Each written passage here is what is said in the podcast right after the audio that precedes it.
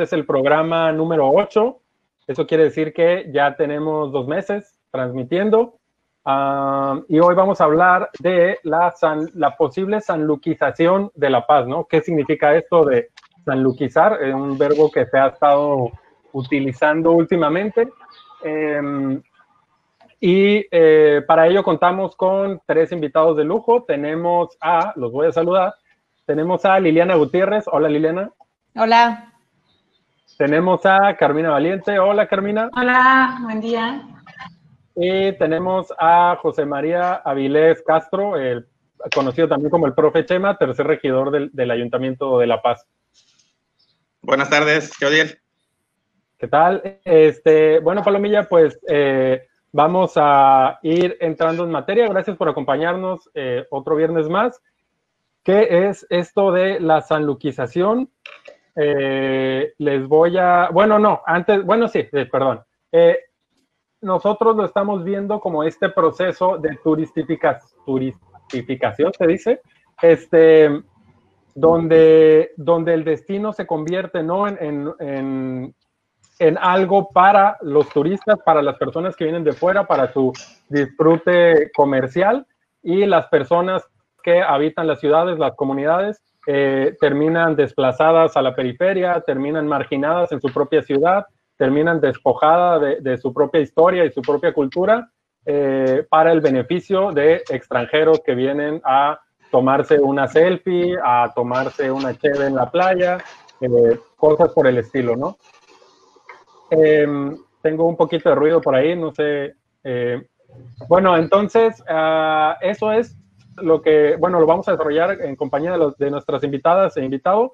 Em, la sanluquización de la paz es eh, San Lucas se, ha puesto como, lamentablemente, como un mal ejemplo en muchos aspectos eh, para el estado de Baja California Sur. Eh, profe, me parece que su micrófono tiene un poquito de ruido. ¿No? Este, a ver.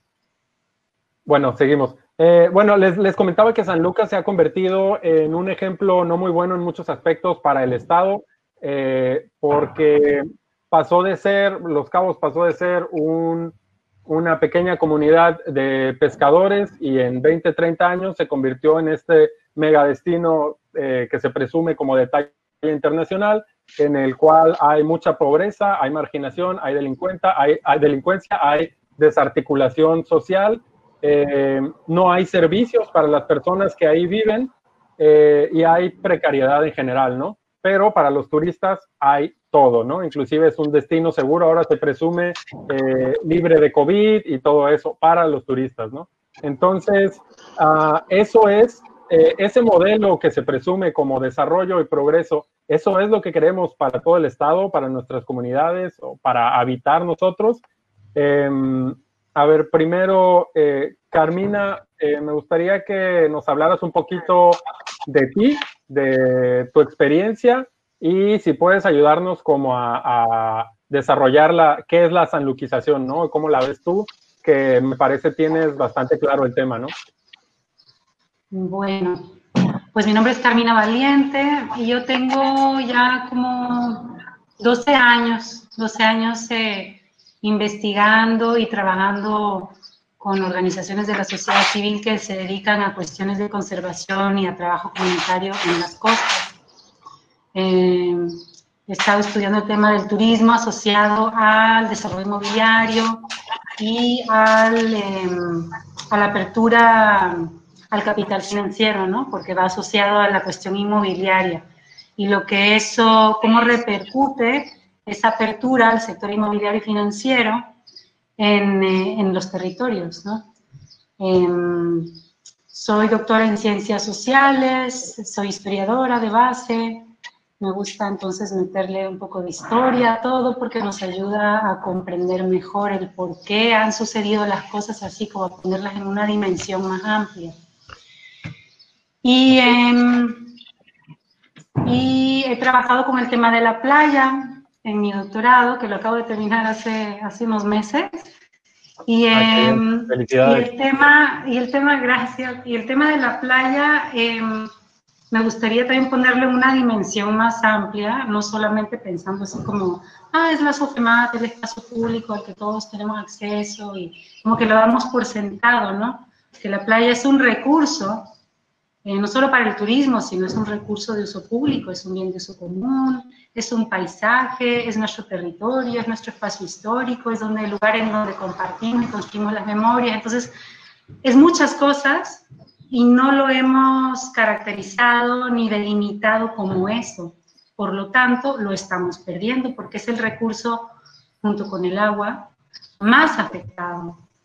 Pero a diferencia del agua, es un recurso no renovable, finito y no renovable, porque una vez que se pierde ese espacio y nada más te dejan 20 metros de franja de arena frente al mar, mm. todo lo demás hermoso que hemos visto y que, y que recordamos, los que aquí vivimos y tuvimos el privilegio de ver, por ejemplo, lo que era acá o San Lucas, lo que era el Médano hace 20 años, era una cosa hermosa, o Playa Santa María o el chileno, y no se parece, pero para nada a lo que fue. Nada más quedaron 20 metros y, y casas detrás, ¿no? Entonces, bueno, ya pasando al tema de la sanluquización, cuando pensamos en la sanluquización para los que vivimos aquí en Baja California Sur, se nos viene directo a la mente lo que no queremos, ¿no? O sea, pero se nos vienen, se nos vienen imágenes. Sí, Entonces habríamos que preguntar, ¿qué imágenes se nos vienen?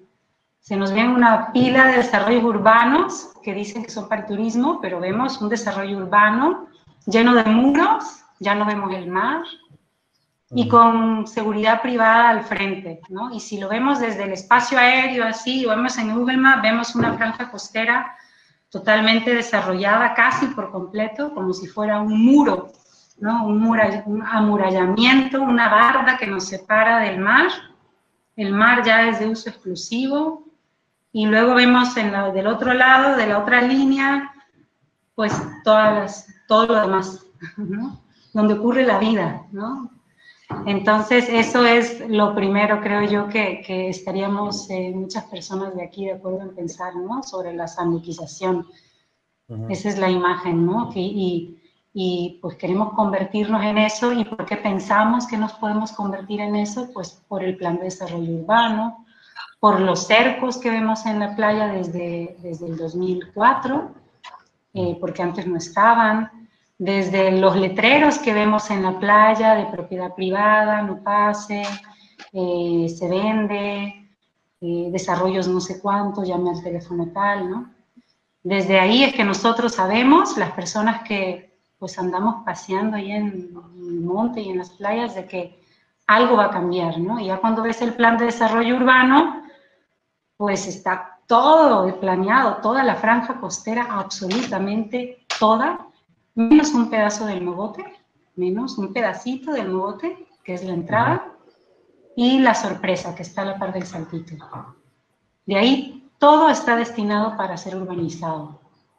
A diferencia de Cabo San Lucas, es que ya no vivimos en los años 70, 80, 90, cuando estaba de moda el, el modelo hotelero todo incluido, ¿no? El all inclusive. Ese modelo ya no lo brincamos ese modelo de masificación del turismo no creo que vaya a suceder aquí. Lo que aquí se planea es un modelo más exclusivo, que los cabos, Cabo San Lucas y San José del Cabo es una mezcla de hoteles todo incluido y de, y de hoteles, pues más que hoteles, de urbanizaciones privadas con infraestructura turística condensada en la playa. Entonces, la, la Paz, eh, si uno ve los planes de desarrollo turístico inmobiliario, pues se ven grandes urbanizaciones privadas planeadas en la, en la costa. ¿no? Entonces es, hay mucho terreno, lo que en Los Cabos ya no hay, aquí hay mucho y eh, muy extendido. ¿no? Em, me gustaría, Liliana, saludarte otra vez y pedirte que nos hables un poquito de ti para que te conozcan las personas que nos están viendo, que ya tenemos aquí algo de palomilla conectada y saludando, eh, y que nos expliques eh, pues cuánto tiempo tienes aquí, cuál es tu perspectiva de esta, de lo que ahora empezamos a llamar como sanluquización, eh, desde tu experiencia, ¿no? Háblanos de tu experiencia y cómo se relaciona eso con lo que parece estamos empezando a vivir ahora en La Paz, ¿no? Claro que sí, pues primero que nada, buenas tardes a todos. Hola Carmina, hola profe, otra vez. Eh, Carmina, felicidades por tu doctorado. No, es, muy loco felicitarte hoy por aquí, pero este es, un trabajo que, que yo creo que es súper valioso para la discusión que estamos teniendo ahorita, pero además es producto eh, de, de, lo que dice Carmina, ¿no? De, de, de la reflexión de ella, obviamente, que, que, por sí misma es valiosa, pero creo que además ha tenido como este mm, agregado del tiempo, la constancia, el amor por esta tierra y la sistematización de un montón de historias y yo creo que es un trabajo que que muchos hemos usado ya antes y que, y que todavía nos va a dejar mucho. Entonces, felicidades y, y gracias. gracias híjole, pues lo, lo, primero que quiero decir es que cuando, cuando, cuando me preguntan sobre la democratización de los medios por, por el Internet, este, yo, yo decía muchas cosas, pero, pero ahorita lo estoy viviendo en carne propia, entonces también gracias a, a, a la producción de este programa y, y, ojalá cada vez se abran más de estos, de estos espacios, ¿no? Sí es cierto que no somos los de los 70, los de los 80, hoy tenemos esta herramienta poderosísima y creo que, que, vale la pena usarla para, para, hablar de las cosas que más, que más importan. Y a mí una de las cosas que más me importan es la ciudad que me, que me recibió y, y en la que he desarrollado mi vida desde ya hace casi 13 años. Este, así como Chabela Vargas dice que los mexicanos y las mexicanas nacen donde se les da la gana, yo digo que, que, los paseños y las paseñas también nacemos donde se nos da la gana. Yo, yo nací en la Ciudad de México, pero no me dejará mentir el profe que una vez que pares aquí puedes reclamar la nacionalidad y, y eso ya ocurrió dos veces, entonces este, me considero paseña y me considero una, una amante de esta tierra que por donde la veas es especial, ¿no? Eh, mi, mi, historia en La Paz está inevitablemente ligada al barrio del Manglito. Trabajé 12 años en, en una organización que se llama Noroeste Sustentable, eh, un, que, que, siempre será mi casa, que siempre será una, una organización que, que, quiero y que reconozco. Y, y, la historia de Nos y la mía está muy ligada, muy ligada al, al Manglito, que es, es, uno de los barrios más históricos de esta ciudad. Eh, la, la, ciudad de La Paz eh, fue fundada por el Esterito y por el Manglito, son los dos polos de, de pescadores, además de, de, de, los que surge La Paz como, como ciudad. Y, y, y, bueno, pues ahí es, es, es, se siente mucho a flor de piel estos procesos de los que hablaba Carmina, ¿no? El qué significa la playa para los pobladores, de, para los pescadores, para, para los pobladores de La Paz, es, efectivamente es muchísimo más que esos 20 metros, que además tienen una razón bien, bien loca. Alguna vez me dijeron que es para poder darle vuelta a un cañón y de esos que avientan este, balas, balotas. Y entonces es lo que neces es, era la franja que se necesitaba guardar para, para poder salvaguardar ese espacio para defender el territorio. No sé si eso sea verdad, Carmina seguramente mm. lo sabe, pero dicen que esa es la razón de los 20 metros de la SOFEMAT. Pero es verdad, la playa es cultura, la playa es, es tejido social, la playa son historias, la playa son actividades y, y, y, y efectivamente está, está, muy ligado al, al, pasado, al presente y por supuesto al futuro de, de una comunidad como esta. A mí cuando me dicen saluquización, no sé qué tan claro le queda a los demás, pero a mí me queda clarísimo de lo que estamos hablando y es, y es justamente lo que decía Carmina. Todas esas imágenes que empezamos a evocar que tienen que ver con eh, cuál es el valor que una sociedad le da a, a sus espacios comunitarios, que tiene que ver con qué tipo de visitantes queremos atraer y, y, y cuál es la oferta que les queremos brindar tiene que ver con cómo generamos, con un modelo de generación y de distribución de riqueza que arroja resultados muy, muy peculiares.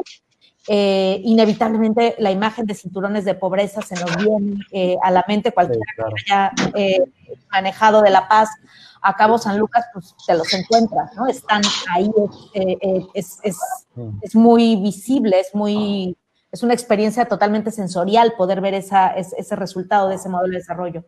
Entonces, eh, yo, yo no, no, sé si hacia allá vamos inexorablemente, porque igual que, que, Carmina, creo que estos son tiempos diferentes y que, que, hoy las tendencias económicas y de mercado han cambiado, pero sí creo que esas imágenes que ahorita todos nos ponen la piel chinita y, estoy asumiendo que todos nos ponen la piel chinita. Seguramente a alguien le da algo de emoción.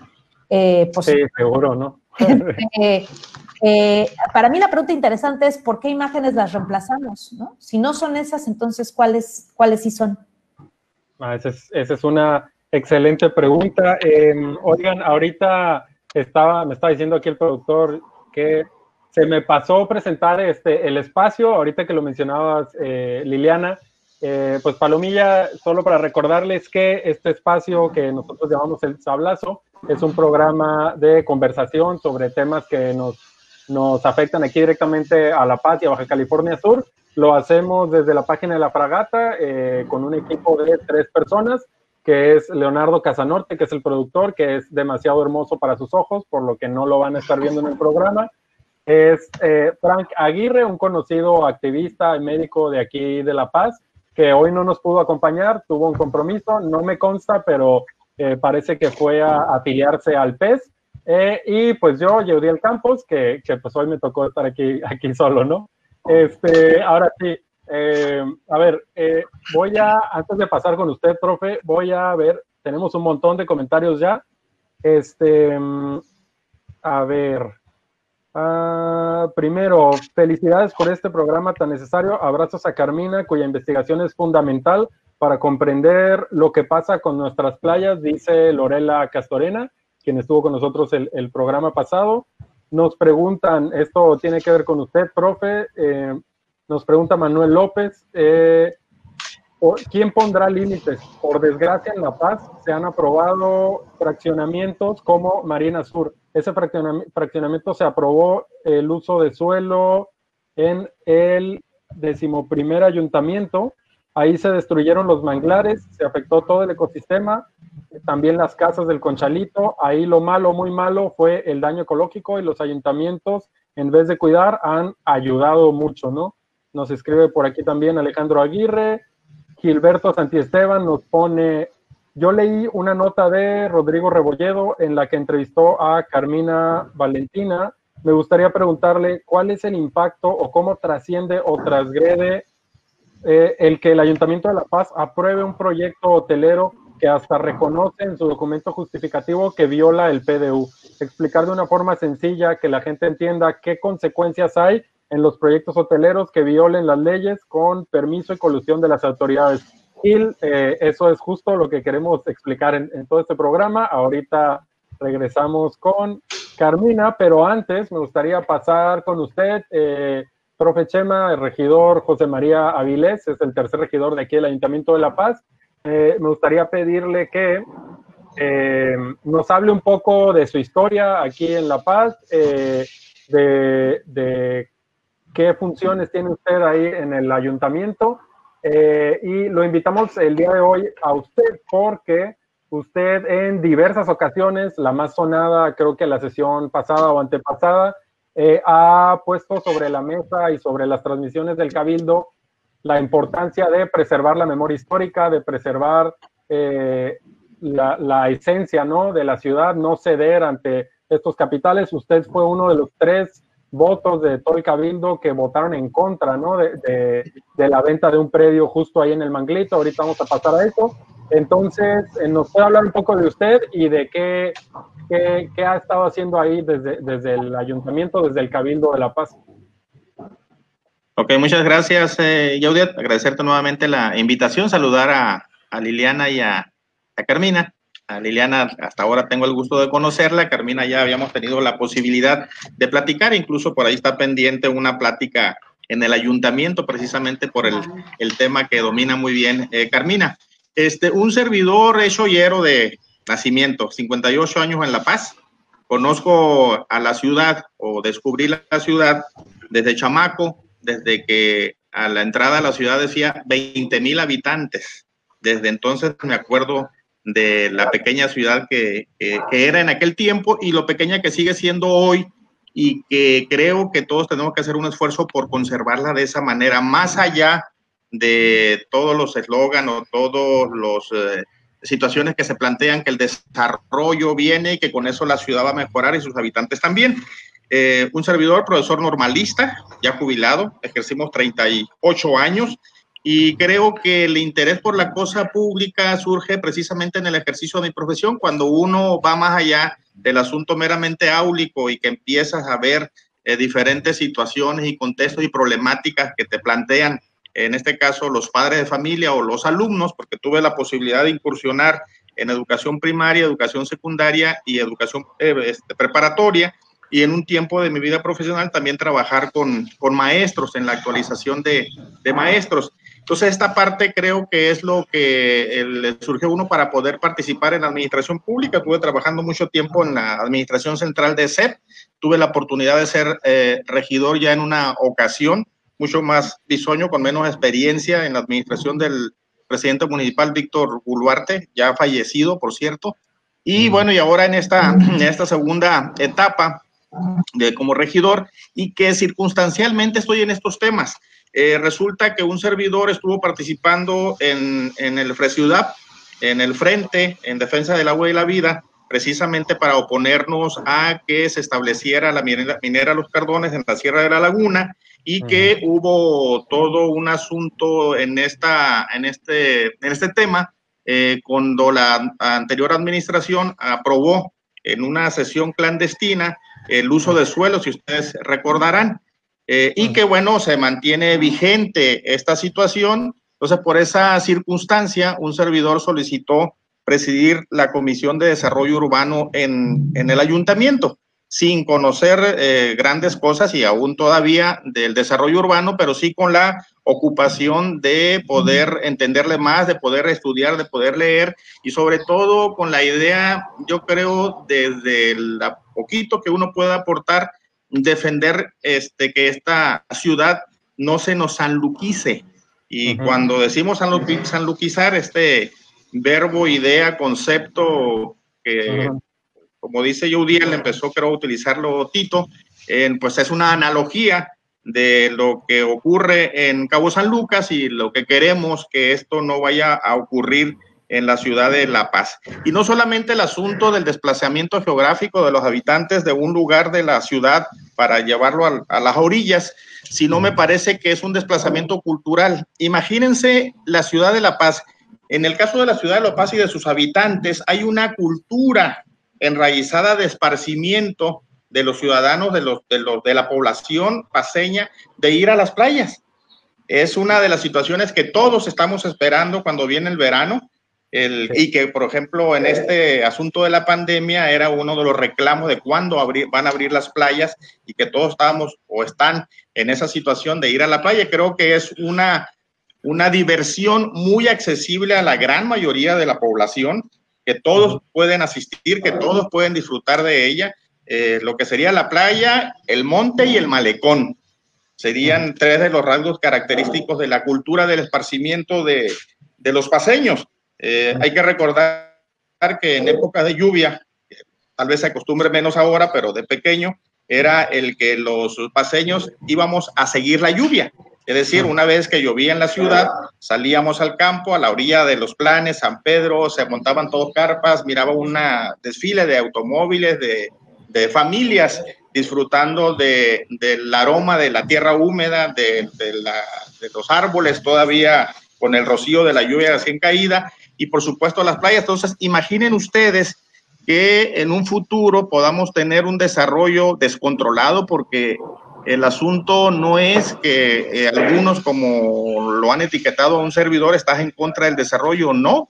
Yo creo que nadie en su sano juicio está en contra del desarrollo. Lo que estamos en contra es de un desarrollo desordenado y sobre todo de un desarrollo que sea eminentemente económico y para algunos, porque lo comentaba hace rato fuera de cámara, fuera del programa, que si bien hay imperfecciones en lo que viene siendo las disposiciones legales, sí hay candados como para que la planeación pueda ser realmente una planeación ordenada. El problema estriba cuando le empezamos a sacar la vuelta y que finalmente los propios desarrolladores, a unas sabiendas de que no están cumpliendo con una disposición y siempre buscan que la autoridad, en este caso el ayuntamiento, apruebe eh, una, una disposición que no es la correcta, pero que se vista como de una decisión de la autoridad. Entonces a mí me parece que San La Paz es no solamente el que venga un desarrollo en el que se desplace territorialmente a la población, sino que sería una ruptura de la cultura, del esparcimiento y de la convivencia de los paseños. Me parece que esa parte, si, la, si nosotros visualizamos una situación en el que los paseños no podamos acceder, por ejemplo, al propio malecón, a las playas que conocemos, Foromuel, Tesoro, este, lo que viene siendo el Tecolote, Balandra, pues obviamente que va a ser un impacto muy fuerte. ¿Qué nos va a quedar a los paseños este, si, si llegase a ocurrir una situación de este tipo? Entonces, este, mi posición en ese sentido es defender a una ciudad en el que permanezca la cultura de esparcimiento y de convivencia de los paseños, porque cuando la posibilidad económica no te da para otro tipo de diversiones, la tenemos en la naturaleza, que son nuestras playas y nuestros montes. Si nos quitan eso, nos quitan todo. Que vemos, vemos la, amenaza latente, ¿no? Este, Vemos, por ejemplo, que de cierta parte del malecón para allá, este, ya el Cerro de la Calavera y todo eso ya este, se está convirtiendo en puros desarrollos cerrados, ¿no? Es, estos cotos que cambian totalmente la dinámica social, ¿no? Ya no, ya no es, este, ya no vas a poder pasar por ahí a menos que vayas a visitar a alguien en específico. Uno podría decir, bueno, yo tengo derecho a vivir este, en un área que yo decida con seguridad y bla, bla, bla, ¿no? pero, pero esos cotos en su mayoría son para personas que ni siquiera viven aquí todo el año, ¿no? Muchas de ellas este, vienen solo unos meses, eh, algunas sesiones, eh, algunas temporadas, perdón, por, año, este, y están ahí en su propia comunidad sin relacionarse con la paz, eh, privando del, del, uso del espacio, ¿no? a la paz y entonces La Paz parece que empieza como poco a poco a partirse, ¿no? Como del malecón y la vista perfecta para allá, para algunos cuantos privilegiados, y la, la Paz vieja, digamos, hasta la salida de la carretera de Los Cabos, pues se perfila para ser otra comunidad, ¿no? Em, ahorita mencionábamos eh, esa amenaza también que, se, que, ya se cierne sobre algunas playas. Eh, el Tesoro es una de ellas. Se ha anunciado un desarrollo, ¿no? Ya sobre, sobre la playa del Tesoro. Este, Carmina, tú hace ratito mencionabas que tal vez ya estamos en otra etapa, ¿no? Que La Paz no parece dirigirse tal cual a este tipo de desarrollos enormes o hoteleros, sino que podría tener un, destino un poco diferente con, estos, con este tipo de desarrollos. ¿Podrías eh, profundizar un poco en esa idea de cuál es el peligro que La Paz este, tiene enfrente ahorita? Vaya, si ustedes van, por ejemplo, a Los Cabos, vemos el Ríos. El Ríos es un, es otro diseño, es un hotel, es, es, un diseño de hotel que ya no, ya no se hace, ¿no? O sea, es un hotel masivo, grande, eso, eso, eso es lo que me refiero, que eso ya, ya fue.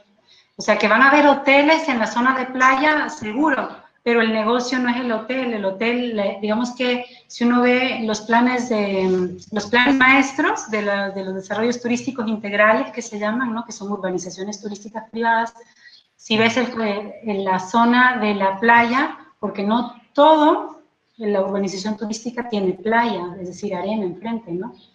Pero en el pedazo de playa, que en nuestra ensenada es limitada, no hay tantas tampoco, eh, ahí se encuentra la zona hotelera, diseñada de otra manera, pero esa zona se concesiona. Primero empiezan, digamos, las inversiones, ponle tú 2.000 metros, eh, 2.000 hectáreas. Las 2.000 hectáreas, primero se, se, planea la urbanización, el plan maestro, luego se obtienen los permisos, ya una vez que se tiene el permiso de cambio de suelo, se venden.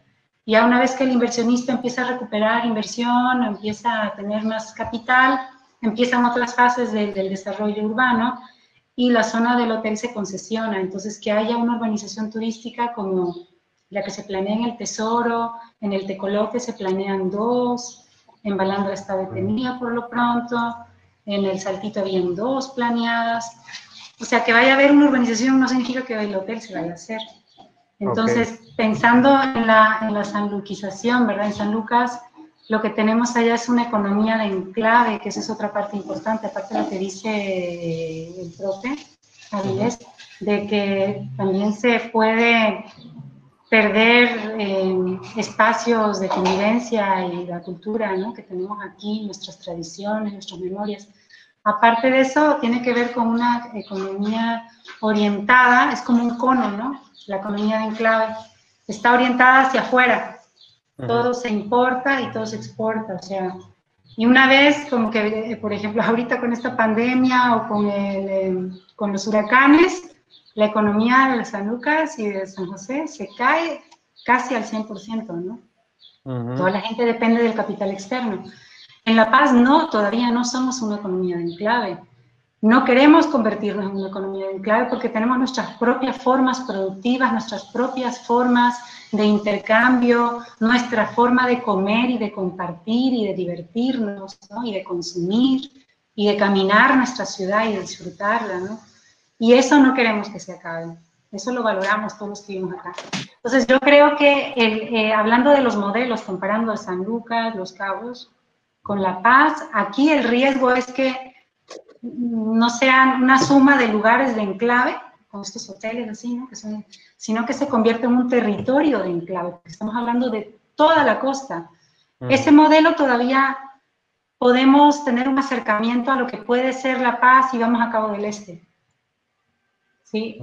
Porque Cabo del Este no tiene grandes hoteles, eh, todo incluido, ¿no? Son hoteles boutique, más exclusivos, más bonitos, con diseños más bonitos, que se venden como sustentable, ecológico, porque vende bien la sustentabilidad y lo ecológico, ¿no? Con tecnologías verdes, pues bien, perfecto, ¿no? Qué bueno que implementen todo eso, pero eso no, no borra el hecho de que si nos cierran el acceso a nuestros cerros y a nuestros espacios de esparcimiento, pues nos están haciendo mucho daño, ¿no? Aparte, otra cuestión de que incluso al turismo le afecta. En La Paz nosotros tenemos un turismo muy diverso y cada vez es más diverso, ¿no? Ah, por ejemplo, ahorita que se ha abierto el Airbnb desde hace un tiempo para acá, hay, hay cosas negativas que se podrían hablar del Airbnb, pero voy a hablar ahorita de lo positivo que yo observo cuando recorro la ciudad, es que veo familias de extranjeros de turismo caminando hasta, hasta el Cerro Atravesado por la alta tensión. Los veo por toda la ciudad y veo que los beneficios del turismo se están esparciendo y que ya hay turismo todo el año, menos ahorita. Bueno, no, incluso, incluso, ¿eh? aquí donde yo vivo en el edificio hay tres familias de extranjeros que están aquí. Wow. Ajá, refugiados, felices de poder estar aquí. Ajá.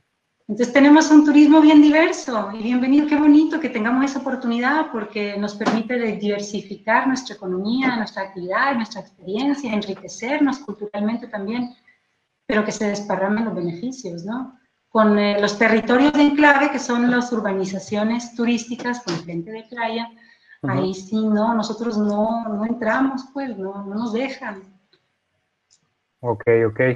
Este, bueno, entonces sí pinta como un poco diferente, ¿no? A, los cabos. Eh, de hecho, hemos visto muy activa a la, administración este, municipal, ¿no? Promoviendo estos hoteles boutique y estos desarrollos y, condominios. Eh, y me gustaría puntualizarlo un poco sobre el caso del Manglito, que es un caso que sonó mucho hace una o dos semanas, eh, pero antes de, que entremos, Palomilla, a ese rollo de cuál es el, eh, lo que acaba, el problema que acaba de suceder en el Manglito, me gustaría pedirte, Liliana, que nos expliques, creo que tú, eh, más que ninguno de los que estamos aquí, puede darle un contexto a la gente que nos está viendo sobre qué ha estado pasando en el Manglito ya desde hace tiempo, porque tú has estado involucrada con la comunidad del Manglito, con el rescate de la bahía, eh, ya para, para, para, producir, ¿no? Este, para, para rescatar esos modos de vida, para emplear a las personas, para empoderar a las mujeres de, la zona, para construir tejido social del manguito. Eso es algo em, poco común. ¿Nos puedes hablar de todo ese proceso que has llevado, ¿no? Como para contextualizar de, del gran riesgo eh, en el que nos ha puesto la administración al, al rematar esos predios? Claro que sí, y también les voy a pedir que cuando ya hayan pasado unas tres horas y media y yo no me calle de, hablar del manglito, me digan amablemente que, ya nos quedamos nada más nosotros cuatro y que ya no hay nadie siguiendo esta transmisión. Eh, antes, antes de empezar, yo quiero como empezar a rescatar cosas que, me, que me mueven mucho este, y, que, y que escuché ahorita decir al profe cuando dijo familias persiguiendo a la lluvia y familias y disfrutando de un olor, ¿no? Eso es lo que enamora a los que no nacimos aquí y llegamos aquí a, vivir. Para, para, ustedes, o para los que viven aquí, puede ser como muy normal, pero a mí hasta se me puso la piel chinita. O sea, el, el, hecho de que en, en, una humanidad que, que ha, ha, llegado a hacer cosas atroces y que tiene resultados tan lamentables como colectivo, de pronto yo escuchar que hay unos seres ahí por ahí que se mueven porque andan persiguiendo a la lluvia o porque andan siguiendo un olor. Creo que a eso es cuando también cuando termina se refiere a eso es lo que somos, eso es lo que queremos cuidar. Y, creo que hace mucho ya abandonamos el tema de desarrollo sí, ambiente no, ambiente sí, desarrollo no. Creo que, creo que ya tenemos que empezar a abrazar una conversación en la que en el largo plazo, si no hay uno, no hay otro, y, que hay una conexión intrincada y, que, muy fuerte, y que lo que tenemos que hacer es dónde están estos límites, ¿no? ¿Dónde están estos valores? ¿Dónde están estas imágenes compartidas de, la, de lo que sí queremos ver? El, manglito para mí eh, pues significa todo, es, es, ese lugar, es la comunidad que me recibió cuando yo llegué a vivir aquí a, La Paz. Fui aprendiendo eh, en el camino la historia de, de esa comunidad, es una historia muy interesante, es una historia muy apasionante son pescadores buzos y para una chilanga que llegó aquí y que nada más tenía una imagen de lo que es un pescador y pues es este señor que se levanta, pone el café y luego se va a un océano y avienta una red y la saca plagada de peces. Este, para mí descubrir al pescador buzo, eh, a, los, a los herederos del, legado de los buzos perleros de, esta, de esta ciudad, pues fue fue fascinante, ¿no? Es, un, pescador eh, muy especial. Eh, en particular la familia de los Méndez, que son los que habitan una fracción del manglito, no, no todo, ahí el, manglito como tal es, es, más amplio. Ellos llegan de Sonora, ellos vienen, ellos, su, su, referente inmediato son yaquis que venían huyendo de, de, Sonora, entonces es gente muy arraigada a la naturaleza, es gente muy, eh, muy valiente, muy brava, muy recia, y llegan al, al, manglito por la protección que da el mogote, ¿no? Y era, era un lugar eh, pues me, imagino que bellísimo y, por las fotografías que me han dejado ver ellos, pues efectivamente pues era un manglito, ¿no? La Nayarit, la Puebla, todas esas calles que ahora la mitad está pavimentada, la mitad no, este, ahí le pasa ahora nuestra ciclovía, pues todo eso era una zona inundable, todo eso era, era un manglito, igual que, el, que el esterito, ¿no? Em, nosotros ahí llegamos pensando eh, en, el tema de la pesca sustentable, de, cómo lograr un, mecanismo que nos permitiera regresar la riqueza al mar. Eh, el 80% de las pesquerías a nivel global están sobreexplotadas estamos y, a, nadita de empezar a entrar a verdaderos colapsos de pesquerías y, y, esto no es un tema paseño ni del noroeste ni de México, esto es una tendencia global, ¿no? Y las comunidades pesqueras y los pescadores en general comparten muchas características. Por ahí hay un, hay un sociólogo que dice que es más fácil que se entienda un pescador noruego con un pescador paseño que este, el profe, bueno, no sé si el tiene por ahí alguna ascendencia este, pescadora, a, yo con un pescador, ¿no? Un, mexicano cualquiera con un pescador, es mucho más fácil que un pescador noruego se entienda con un pescador paseño, porque la cultura de, la pesca es, es, fuerte, tiene rasgos importantes y tiene rasgos que se repiten. Eh, la, comunidad del Manglito, a mí y a la gente que, trabajamos con ella y, Noroeste Sustentable sigue trabajando con, la comunidad, nos enseñó que la, que la pesca, y esto, esto lo dijo un pescador del, Manglito, el, chiflo se llama, eh, el chiflo dijo, para restaurar a las pesquerías, primero tenemos que restaurarnos a nosotros. Lo que también es decir, los ecosistemas están enfermos porque nosotros estamos enfermos. En esa comunidad fue muy evidente cómo el trabajo que teníamos que hacer para salvar la pesca, además del tema de la gobernanza, del manejo y de la ciencia, que son muy valiosos, era un tema de cuestión social. Era un tema de voltear a ver quiénes eran los custodios de ese recurso y cómo, cómo, cómo construían su propia comunidad, cómo se veían ellos para, para poder restaurar eh, las pesquerías. Esa comunidad se lo tomó muy en serio, hizo muchos ejercicios de cómo se querían ver estas imágenes que decíamos que, que a todos nos sacan chispas de la sanluquización. Ellos dijeron, ellos hicieron el ejercicio al revés, ellos dijeron, ¿qué imagen sí es posible? ¿Cuál es la imagen que sí queremos ver de nosotros? Y entonces pasaron de ser de un barrio eh, peligroso, donde muchos taxistas no entraban, donde los Méndez tenían esta fama tremenda, este, pasaron de ser los pistoleros de Espíritu Santo a ser los restauradores de la Ensenada de, La Paz, ¿no? Se pusieron de acuerdo, se autoimpusieron una veda, dejaron de, pescar el callo de hacha, que era la pesquería que querían eh, rescatar, y esfuerzo la llevaron otra vez a niveles que fue posible eh, volver a, pescarla, ¿no? Lo cual les valió una concesión pesquera, que era eh, algo que la autoridad pesquera mexicana desde hace mucho no otorgaba, hacía 20, 25 años que no se otorgaba una concesión pesquera, a ellos les otorgaron una concesión pesquera. ¿Y qué dice eso? Que la comunidad del Manglito, organizada en una cooperativa, eh, tiene, es, es, dueña de 11 especies de bivalvos en la, en la Ensenada de La Paz, de esa pesquería, ¿no? Eh, lo, que a mí me tocó ver ahí fue un grupo de hombres y mujeres muy decididos a, a tener una imagen compartida de lo que querían que fuera su comunidad y luego ponerse a trabajar hacia ella, ¿no? Y fue muy interesante observar ese fenómeno porque a él se fueron uniendo otras cosas. También eh, fue inevitable que surgiera el tema de la, de la igualdad de género. En algún momento en el camino las mujeres dijeron, Está muy bien la restauración, está muy bien lo que estamos haciendo. Lo que no está muy bien es que tenemos hace varios, hay, hace años que el papel de la mujer no se reconoce, ¿no?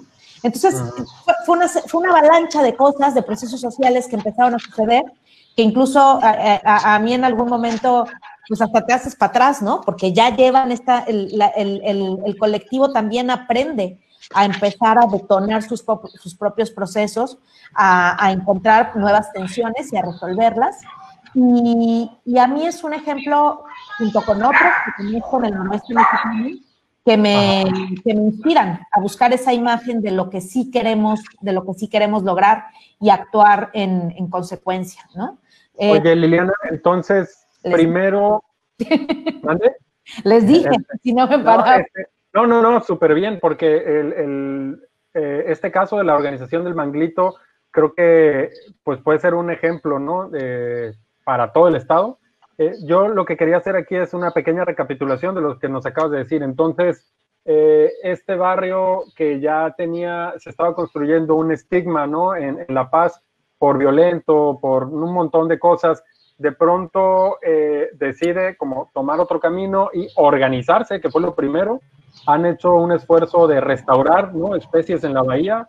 Me parece que han sembrado eh, cosas, ¿no? Eh, eh, ahí en la bahía, callo de hacha y, no sé qué otras. Es difícil sembrarlo, ese lo que hicieron fue dejar de pescarlo. Ahorita están sembrando, pero lo que hacen es sacar callitos y ponerlos en lugares más protegidos, ¿no?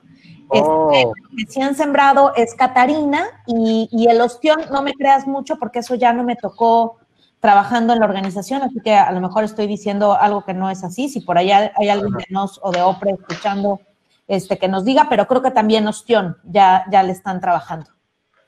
Sí, este, eh, toda esta pequeña recapitulación de lo que nos dices me parece importante, sobre todo porque hay un comentario aquí de Manuel López que pone de manera este, un poco irónica, pone, hay que poner un letrero grande en los aeropuertos y barcos que diga prohibido que vengan los malditos capitalistas depredadores eh, o un letrero que se diga prohíbe hacer inversiones grandes en Baja California Sur, ¿no? Esto es, me parece, caer en una, con todo respeto, don Manuel, en una simplificación, eh, en una simplificación en esta falsa dicotomía que mencionabas ahorita, ¿no? De, de, de, no, pues es que tenemos que progresar, ¿no? Eh, el progreso es igual a grandes hoteles y dinero, y si los rechazamos, pues es que es que los ambientalistas están loquitos, son aferrados y pues están en contra del desarrollo, ¿no?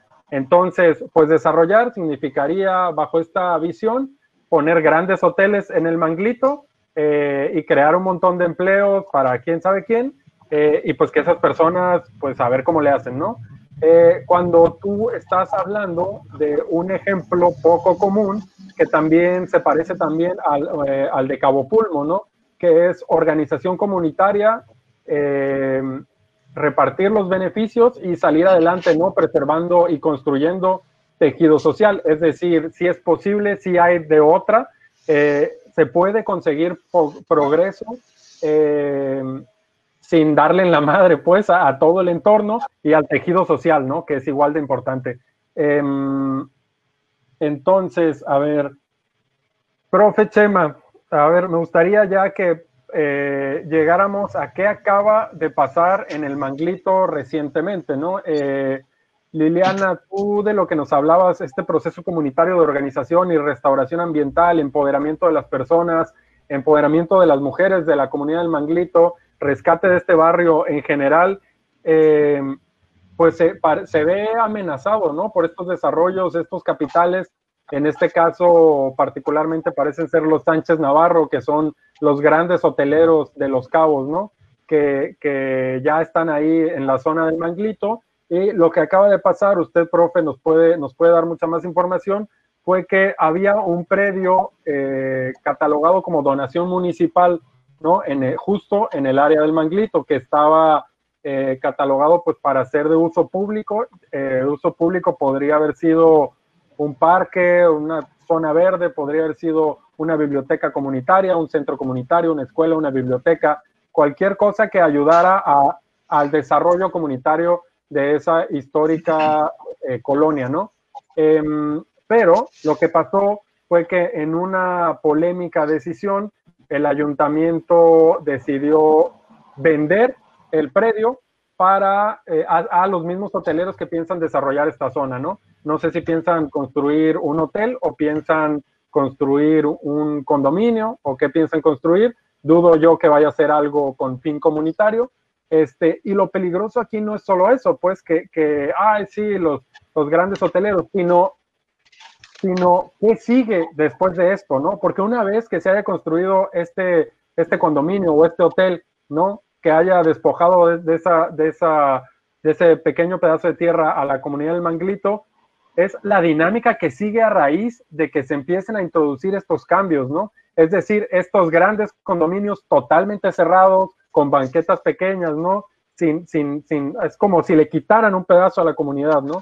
Eh, y de ahí va a venir este, un, un pequeño, un pequeño negocio boutique, eh, super hipster, muy adecuado para esas personas que van a venir tras dos, tres meses al año a vivir ahí. Este, y de ahí va a venir eh, un café también para esas personas, una, tienda de ropa, cosas así, para esas personas, ¿no? Que a su vez eh, van a elevar el precio de la tierra, ¿no? En esa zona, va a elevar eh, consecuentemente el predial, este, y va a terminar por desplazar a las personas que tengan más necesidad económica, ¿no? Cuando empiece este proceso de encarecimiento de la tierra, estos mismos capitales que acaban de comprar ese, ese terreno, eh, van a empezar a comprar, ¿no? A las personas con más necesidad le van a comprar eh, a precio de remate sus, pequeñas propiedades, ¿no? Para empezar a desarrollar, para construir este, casas, mascotos, este, construir hoteles boutique, construir cosas eh, para Airbnb.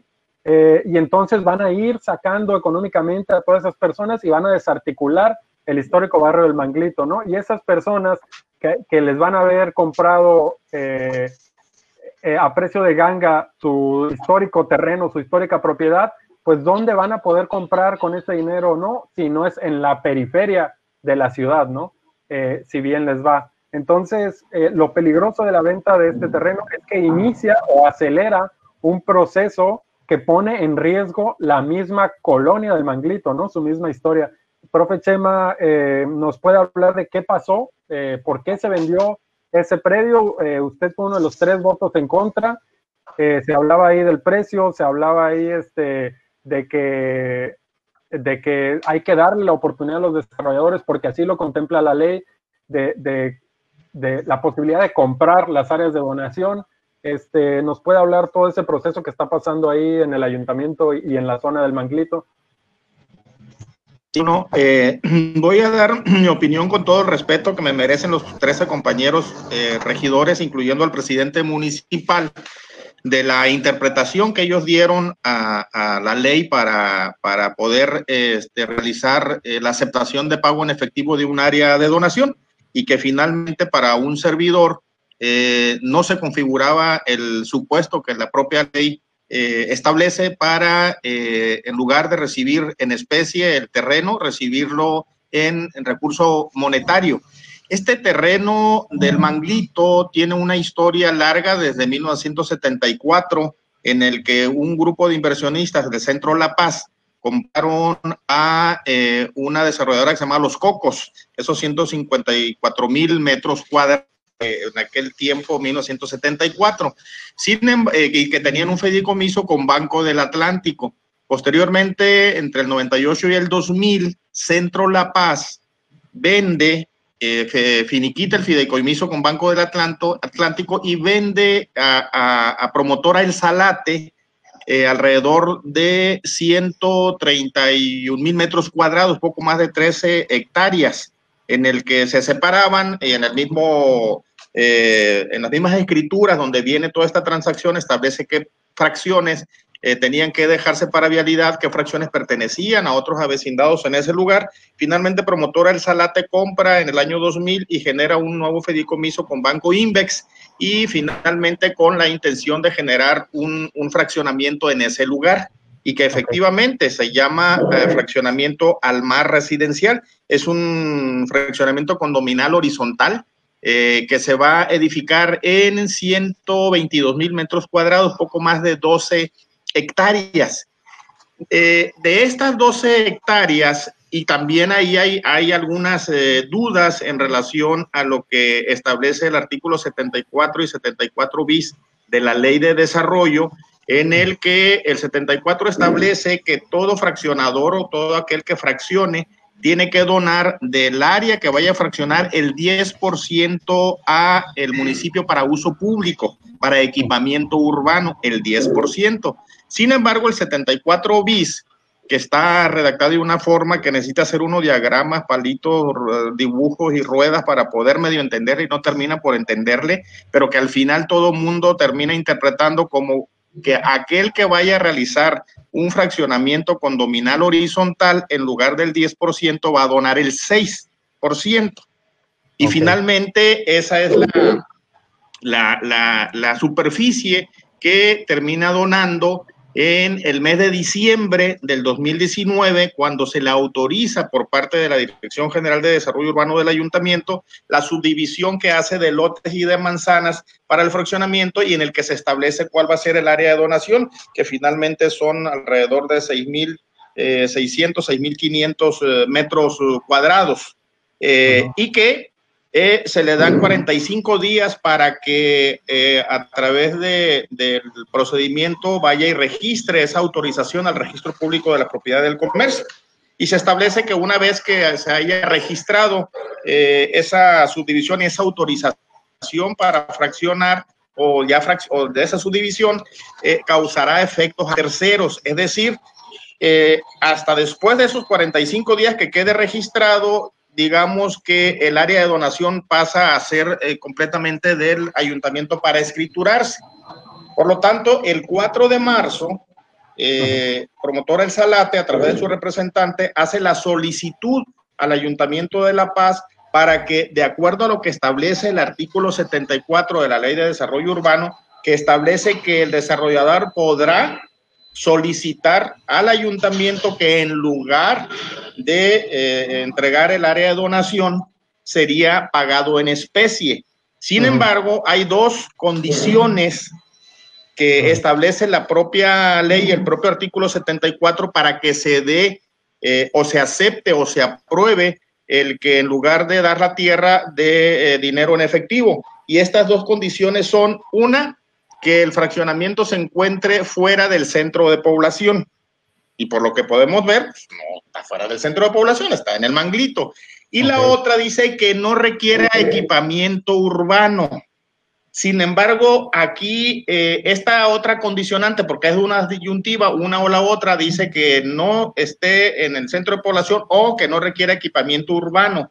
Aquí la interpretación que algunos compañeros le dieron es que no requiere equipamiento urbano el fraccionamiento, cuando el asunto es que debe entenderse que no requiera equipamiento urbano la zona, porque imaginen ustedes, yo lo ponía como ejemplo en la propia sesión de Cabildo, si es un fraccionamiento condominal en aquellos en los que todavía ponen pluma para que quienes adquieran eh, la vivienda en ese lugar puedan pasar, hay vigilancia, estaríamos nosotros hablando de que un área, un área de donación adentro de ese fraccionamiento sería de uso privado y no de uso público como son las áreas de donación. Entonces, eh, de acuerdo a un servidor, el, ni, no se configuraban las dos condiciones para aceptar el pago en efectivo en lugar del terreno, que no es, en términos jurídicos, no es venta. Okay. Porque la venta pudiera haberse dado, que incluso yo lo propuse, en dado caso de que hubiera un acuerdo con los vecinos. Porque este, al momento en el que hay un fraccionamiento que tenga más de 2.5 hectáreas, está el artículo 31 del reglamento de fraccionamientos y esa parte también la mencioné y que es muy importante porque te dicen, en una explicación que se dio fue, es que el área de donación quedaría en el centro del fraccionamiento y si no le aceptamos el dinero en efectivo, pues los eh, habitantes del manglito no podrían aprovecharlo porque quedaría en un área en la que no tendrían acceso. Pues es un absurdo porque finalmente el área es de uso público. Y yo le decía, se va a convertir en un jeto y en una discriminación, ¿sí? Oiga, profe Chema, me gustaría hacerle, solicitarle tantito el tiempo porque estoy viendo la hora y eh, me estaba aquí recordando el productor que Liliana se tiene que ir un poco antes, entonces me pasaría, me gustaría pasar rápidamente con ella antes de que se, se nos vaya por todo este proceso eh, que tú has vivido en el Manglito, ¿no? Antes, perdón, antes de eso, Voy a mencionar algunos comentarios. Alfredo Romero me hace la precisión, no hay que distorsionar la información a los ciudadanos. Y Manuel López me decía, con todo respeto, pero no se despojó a nadie. El terreno no era del ayuntamiento, que se diga como es, la verdad. Tiene razón, yo me parece que mencioné la palabra despojo y eh, legalmente creo que no lo podríamos mencionar como, como un despojo, pero pues es un proceso que apenas inicia, de hecho, ¿no? Ahora sí, perdón, Liliana, eh, tú que estás extremadamente involucrada con la comunidad del Manglito. Me gustaría, antes de que te nos vayas, que nos menciones qué te han dicho eh, ahí en el Manglito, cómo lo ven los vecinos. Ahorita que el profe Chema mencionaba un poco este rollo de, que tendría que haberse visto con, las personas que van a ser las más afectadas, ¿no? Que van a ver trastocada su, normalidad. Eh, ¿Nos puedes decir ahí qué, qué, has, qué has sabido, qué has escuchado, qué te han dicho? Sí, déjame, déjame mencionar aquí dos cosas, Yodiel, Carmina, profe. Eh, gracias primero por la, por la invitación y, felicidades por cuidar, por procurar, por procurar estos, estos espacios, creo que son muy importantes.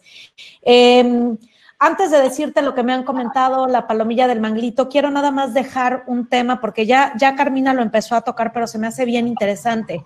Justamente en el manglito, cuando empezó a pasar cuando empezó a recuperarse el callo, cuando los pescadores empezaron a vigilar en la noche, cuando empezaron a aprender las labores de monitoreo para registrar cómo iba creciendo su callo, cuando se dieron cuenta que estaba siendo invadido por una especie, eh, por, una cibia que llegó en los, en los yates, en los veleros desde Australia, que es, otro tema que luego tendremos que hablar, cuando estaban pasando todas estas cosas al manglito empezó a llegar gente de todos lados. Me recordó a lo que decía Carmina hace rato, ¿no? Y entonces nos llegó una vez una pintora francesa que se puso con los niños a hacer un mural precioso, que si algún día quieren verlo, está sobre la calle Insurgentes en las nuevas oficinas de NOS. Ahí se alcanza a ver el mural. Llegaron fotógrafos, llegaron cineastas, llegaron científicos, llegaron, empezó a llegar gente, ¿no? Que uno les había contado y les había dicho, y entonces pintaron murales en el, en el, en el, en el manglito. Eh, mm. Alguna vez, gracias a, las intervenciones que, organiza Lucía Corral, vinieron unos artistas plásticos y entonces Martín Méndez, que es uno de los líderes eh, pesqueros más, de los que más se ha aprendido un, hermano de corazón, pues está inmortalizado en el, en el, estacionamiento de la Perla, ¿no? Allá hay un mural, es, Martín Méndez el que está ahí. Entonces, eh, eh, en aquel momento a ese fenómeno que empezamos a ver, le llamamos el del visitante que enriquece, ¿no? De, alguna manera lo que estaba pasando en el barrio le llamaba la atención a cierto perfil de gente que venía a pasar sus vacaciones a La Paz, pero se daba una vuelta por el manglito, porque alguien le había dicho que allí estaba pasando algo. Y querían dejar algo, entonces nos daban una conferencia de astronomía o les daban un taller de cine a los niños, este, alguna vez hasta el Guillermo Arriaga les, les dio un taller de, de cine mexicano, ¿no? Este, entonces, yo creo que ese es el tipo de cosas a las que deberíamos de apuntar en La Paz. No estamos diciendo que no queremos desarrollo, no estamos diciendo que no queremos visitantes. Digo, sería súper hipócrita de mi parte después de que yo llegué y esta ciudad me recibió que dijera, ya cierren las puertitas, yo ya tengo mis dos chamacos, ya estamos contentos aquí con mi esposo, ya que no venga nadie más. Queremos detonar un ciclo donde el que venga se enriquezca de esta ciudad y enriquezca esta ciudad con cosas que poco tienen que ver claro que tienen que ver con el, con, el dinero y con los mecanismos de financiación, pero que tienen que ver más con seres humanos que pueden perseguir la lluvia juntos y que valoran el olor de la lluvia. Tiene más que ver con ese, ese tipo de visitantes que vamos a traer y que nos van a enriquecer. Habiendo dicho eso, la palomilla del manglito está preocupada. Ha sido un reclamo histórico desde que los conozco. Son, son muchas cosas, pero son súper deportistas. Eh, más de una vez vinieron de los Dodgers a querer este, reclutarlos. Son unos beisbolistas. Ellos dicen que espectaculares. Yo todavía tengo que verlos y se enojan cada que les digo, pero ellos dicen que son espectaculares. Les encanta jugar fútbol, les encanta jugar voleibol. Es palomilla que corre, es palomilla que se ejercita. Es, es, es, es, lo que estaba diciendo Carmina y el profe. Es la palomilla que se trepa al, cier, al cerro, que se va a la playa, que, que persigue a la lluvia, ¿no? Entonces, para ellos un área de, uso público ha sido un reclamo histórico. Ah, hace, hace, hace, hace un tiempo me pidieron que les dijera desde hace cuánto están haciendo eso y pues me encontré archivos del 2010, del 2011, cuando ya andábamos viendo qué predio, cuando estábamos organizándonos, cuando las mujeres empezaron a imaginar qué tipo de espacio querían, porque eran las mujeres las que decían, necesitamos un espacio público, ¿no? Entonces, ven en todo esto también una oportunidad para regresar a esa, a esa, a esa demanda, ¿no? A que, a que pase lo que, lo que tenga que pasar y, y, se den las cosas como sea, que no les quede duda, van a estar ahí presentes, sobre todo las mujeres, las conozco bien, son, son unas guerreras incansables, pudieron detener la pesca ilegal del callo de hacha y, y a esas señoras, este, la palabra no les dice poco, ¿no? Entonces, que no le quepa duda al gobierno local, a los inversionistas que están llegando a una comunidad que está organizada, a una comunidad que tiene retos, mucho, para nada estoy diciendo que ya estén ahí, pero que han aprendido el valor de organizarse y que ya saben cómo funciona ese musculito, que ya saben cómo moverlo. Y las mujeres van a estar siguiendo muy de cerca qué pasa aquí, porque, porque para ellos la imagen de lo que quieren es muy clara quieren un espacio público, quieren que sus hijos tengan un espacio digno, sombreado, sano, donde puedan ir a ejercitarse. Entonces, ahorita siento que lo, están viendo con preocupación y como la oportunidad para volver a detonar esa, esa, esa conversación. Entonces, a mí comunidades así me, llenan de esperanza y, y ya me voy. Oye, eh, pues es una pena, no sé si, si quieras agregar algo más. Eh, les, comento, Palomilla, que nos está viendo, eh, Liliana nos había comentado con anticipación que ella no iba a poder estar el programa completo. entonces, pues no sé, Liliana, algo que quieras agregar en general. ¿Esa fue tu conclusión o quieres pensar a futuro? Es eso, ¿no? O sea, yo creo que tenemos que pensar en las imágenes que sí queremos y ahí, bueno, no, tenemos ahí a Carmina. Si hay alguien que sabe cómo juntar a un grupo de gente y ponerlos a imaginar en futuros posibles y, tenemos la técnica y tenemos la gente que sabe hacerlo y tenemos el corazón, eso es lo que tenemos que hacer los paseños, empezar a decir, y ya hay mucho trabajo, para nada partimos de cero, ¿no? ¿Cuál es la imagen que sí queremos y actuar en consecuencia? El manglito junto con otras comunidades en el noroeste, da, da un ejemplo también de cuáles son, de, de cómo tenemos que eh, empoderar a las comunidades y luego echarnos para atrás y, que hablen su voz, porque ellos son los que deben formar la imagen de lo que quieren ver, ¿no? Eh, y la otra, yo, yo eh, dice, dice mi marido que a veces peco de optimista, pero yo sí creo que, que ya no la van a tener tan fácil los, em, los poderes, las energías, la palomilla que está acostumbrada a hacer sí o sí lo que, lo que quieren. Yo creo que... A salirse con la suya, pues cada vez la van a tener más difícil, cada vez la van a tener más difícil y, no lo digo ni, por engreimiento ni por amenaza, ¿no? Es, está claro, creo que, creo que cada vez somos más los que los queremos ir a, perseguir a la lluvia y los que no vamos a renunciar a, a ese, al, al, olor de la tierra mojada, ¿no? Oye, pues muchas gracias por tu tiempo, eh, gracias por hablarnos del caso del manglito y pues por aquí te tendremos próximamente, de seguro. Gracias a ustedes. Hasta luego, Adiós, Liliana, qué bonito escucharte. Es un placer escucharte. Igualmente, igualmente. luego, Liliana. Hasta luego, mucho gusto. Eh, a ver, Palomilla, voy a pasar a leer algunos comentarios que me parecen muy interesantes. Dice Alejandro nos dice, Yeudiel, ¿qué onda con el agua? No han hablado de ese tema y es totalmente transversal a la sanluquización de La Paz. No hay agua para meter más hoteles. ¿Qué implica eso para el modelo de desarrollo subcaliforniano que hasta ahora ha estado centrado en el turismo?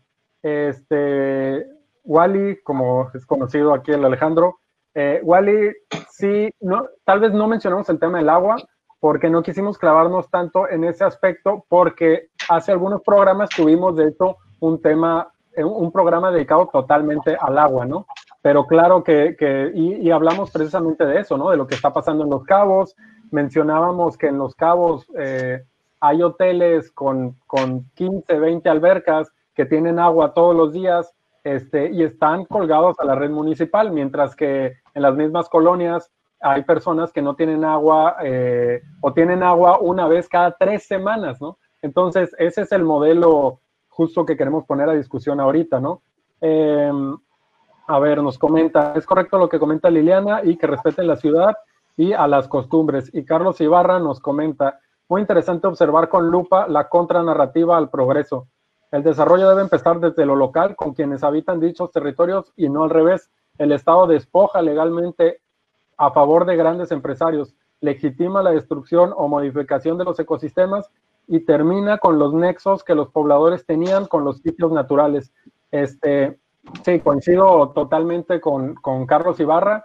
Eh, esa es el, eh, la conversación que queremos tener, ¿no? Romper esa falsa dicotomía de progreso es igual a, dinero y que llegue y construyan y ya, ¿no? hay alternativas y eso es lo que queremos poner sobre la mesa eh, porque no tiene por qué ser nuestro destino, ¿no? forzosamente.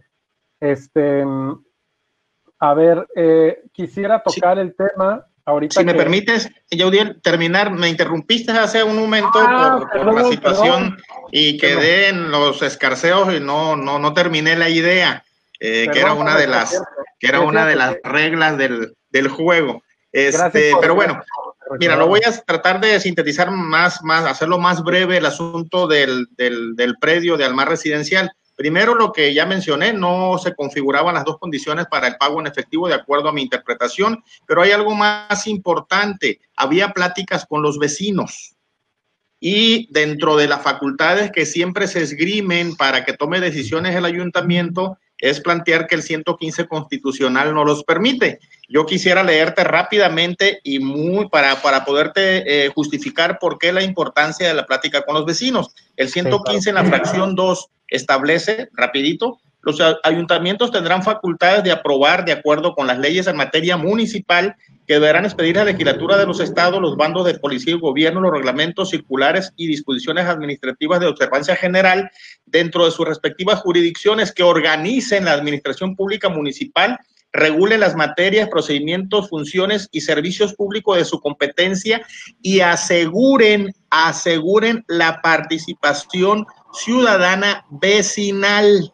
Hay ese acondicionamiento que se les olvida generalmente cuando uno está de representante en un ayuntamiento, nos apropiamos como si el interés fuera únicamente del, representante que está ahí y no fuera del interés público de los vecinos que están afuera y que precisamente el artículo 115 eh, plantea que se asegure la participación ciudadana vecinal. Había pláticas con los vecinos, tan había pláticas que no se habían concluido para buscar un gana-gana, que me parece que podía haber sido la fórmula de cómo conciliar el asunto de un interés privado por una por un por un área de donación, pero también de un interés público de una colectividad por tener mejores servicios en su zona. Sin embargo, esa plática eh, que quedó inconclusa y eh, sorpresivamente se eh, convoca una sesión extraordinaria en el que el punto de la pago en efectivo del área de donación se había, había sido incluido. Y ese mismo día en la mañana eh, recibimos eh, y se compartió en Cabildo un, un, texto, un escrito de los vecinos del Manglito en el que solicitaban que fuera bajado del orden del día de tal suerte que estaban las pláticas. Por el simple y sencillo respeto a esas pláticas no concluidas, no debió de haberse aprobado ni haberse tocado el tema en la sesión de Cabildo, más allá de las interpretaciones que podamos tener del 74 y 74 bis, por el simple hecho de que las pláticas no habían concluido, de que estaban en proceso y que para un servidor, y lo mencionó, no estoy diciendo nada que no dijese en la, en la sesión, para, un servidor fue un albazo, eh, claro, eh, y un menosprecio a la participación ciudadana que se estaba dando con eh, anterioridad. Entonces, este, esa sería en términos muy genéricos mi, mi, posición. Y quiero terminar también con el comentario que tú, que, que, planteó Manuel López y que me parece, y estoy de acuerdo contigo, que es una simplificación, ironiza simplificando algo que es mucho más profundo. Y hemos tenido conversaciones y me parece que Manuel generalmente ironiza y simplifica para generarte una falsa disyuntiva lo manejó Liliana antes de irse y lo manejó hace rato este, Carmina, cuando Carmina comentaba que hay turistas que les gusta caminar por la alta tensión, les gusta eh, eh, contemplar la ciudad. A mí me parece que hay segmentos de turismo. Eh, lo que nosotros no queremos es un desarrollo que nos expropie la ciudad y nos expropie la identidad. Si nosotros, hay, ahorita, por ejemplo, la, la ciudad de La Paz es atractiva por lo que es. En la medida en que la transformemos en otra cosa, va a ser atractiva, pero ya no va a ser atractiva para este turismo amigable, digamos, con la propia ciudad, con la propia vecindad de los paseños.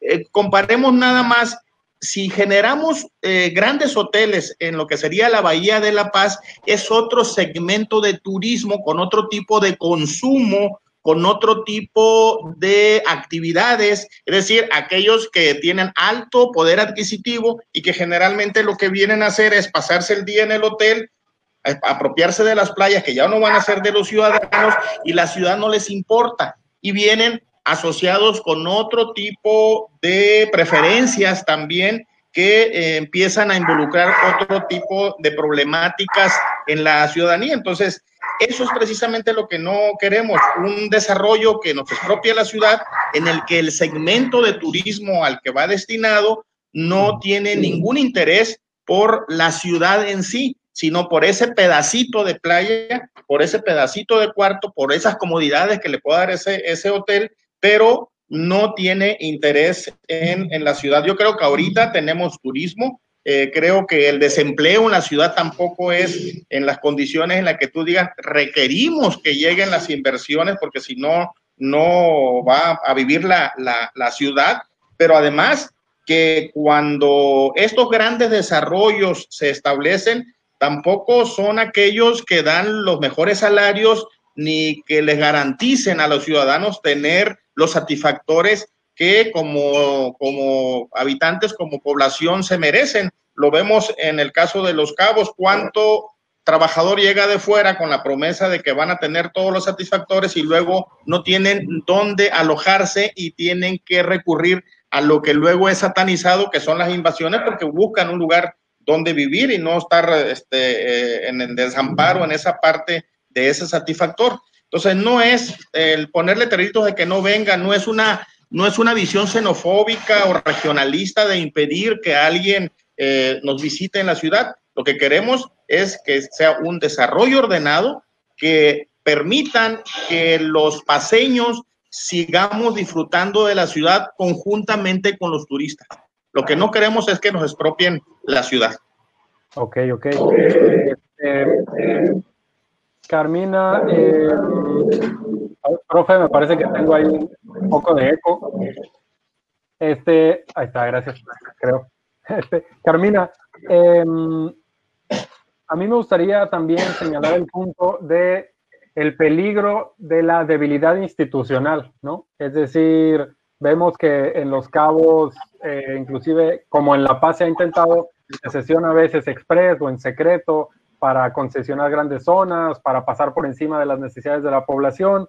Y, ahí es eh, que entra pues en la legalidad, ¿no? Es decir, ellos dicen, no, cumplió con todo lo de la ley, se discutió, se aprobó, ¿no? Y eso empieza a pasar eh, en todos lados, sobre todo los cabildos eh, fracasan constantemente en, ser un filtro para este tipo de, desarrollos eh, exclusivos, ¿no? Y que, y que marginan a, las personas que aquí vivimos.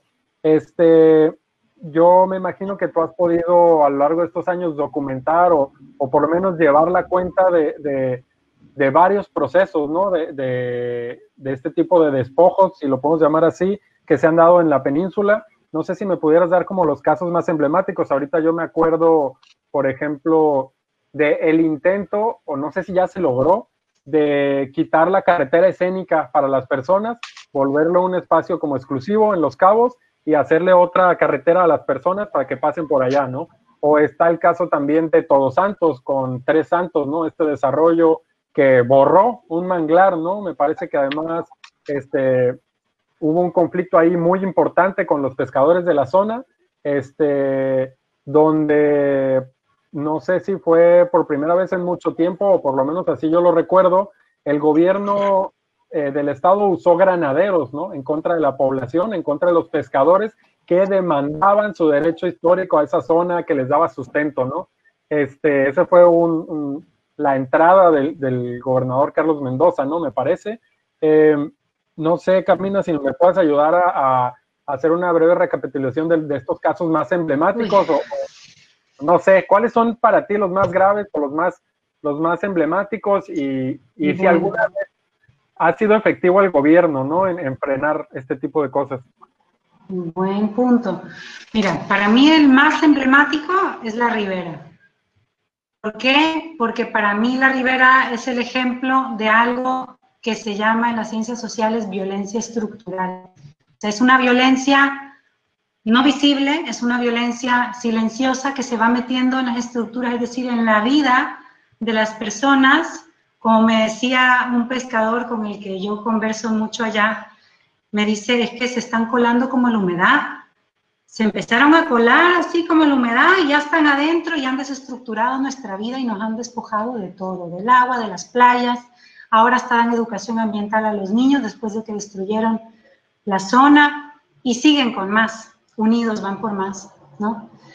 Eh, es brutal, la verdad, la Ribera es un caso, es un caso, a mí me causa tristeza, ¿no? Luego está, eh, bueno, la comunidad se, se está dando cuenta, ¿no? Nunca es tarde. Entonces todavía están a tiempo de preservar cosas que todavía tienen muchas cosas muy valiosas, ¿no?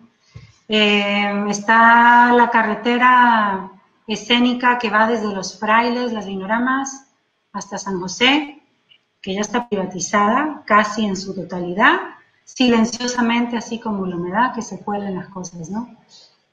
privatizada, cerrada, y esa es una carretera que se construyó en el 84, 82 por el gobernador eh, Alvarado Aramburo en beneficio de la comunidad, y yo leí el artículo del periódico en donde, en el de, pues sí, publicado en el 82, donde él dice que no sea objeto de especulación de los, y del, del sector inmobiliario. Esta carretera es para unir a las poblaciones y para que las poblaciones se beneficien La playita, uff, la playita es dolorosísimo, porque los despojaron brutalmente, pero además de eso les construyeron el Hotel El Ganso como si fuera un presidio, sin ventanas hacia la comunidad, solo frente y a la comunidad a la espalda. Yo fui testigo de los casos de violencia física, no solo estructural, ¿no? Silenciosa y que se va colando, sino física que se cometió contra su población, contra el presidente de la cooperativa de pescadores deportiva, eh, lo despojaron brutalmente, fue a parar al cerezo. O o sea, le dio una embolia, lo enfermaron, lo hicieron tiras para quedarse con su propiedad frente al playa, frente al playa donde está planeado el club de playa de Puerto Los. Por eso lo tuvieron que sacar de ahí, por eso lo lograron meter a la cárcel y destruyeron, lo destruyeron, pero él es fuerte y sigue de pie y no va a parar de luchar. Y así hay muchos, ¿no? Hay muchos casos. ¿Qué pasa con las instituciones? ¿Qué pasa con los, con, los políticos? Pues lo que pasa con ellos también es responsabilidad ciudadana, es parte de, de todos nosotros, porque los ciudadanos nos confiamos de que, en que hay una democracia, nos confiamos en que, en que los políticos iban a resolver los asuntos políticos y les delegamos la política como si fuera asunto ajeno a nosotros. Y no, nosotros debemos politizarnos. O sea, los, las, eh, las, ciudades avanzadas, los lugares avanzados, donde la ciudadanía eh, eh, son, son ciudadanos politizados.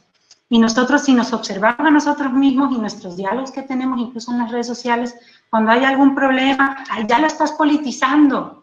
Y eso es como, uy, terror, lo estás politizando, grilla. Sí, lo estoy politizando, pero por supuesto que sí, y más, ¿no? Entonces, no nos atrevemos a politizar las cosas porque pensamos que la política es solo para los políticos y la carrera política se ha convertido en un espacio donde se busca una plaza dinero y favores.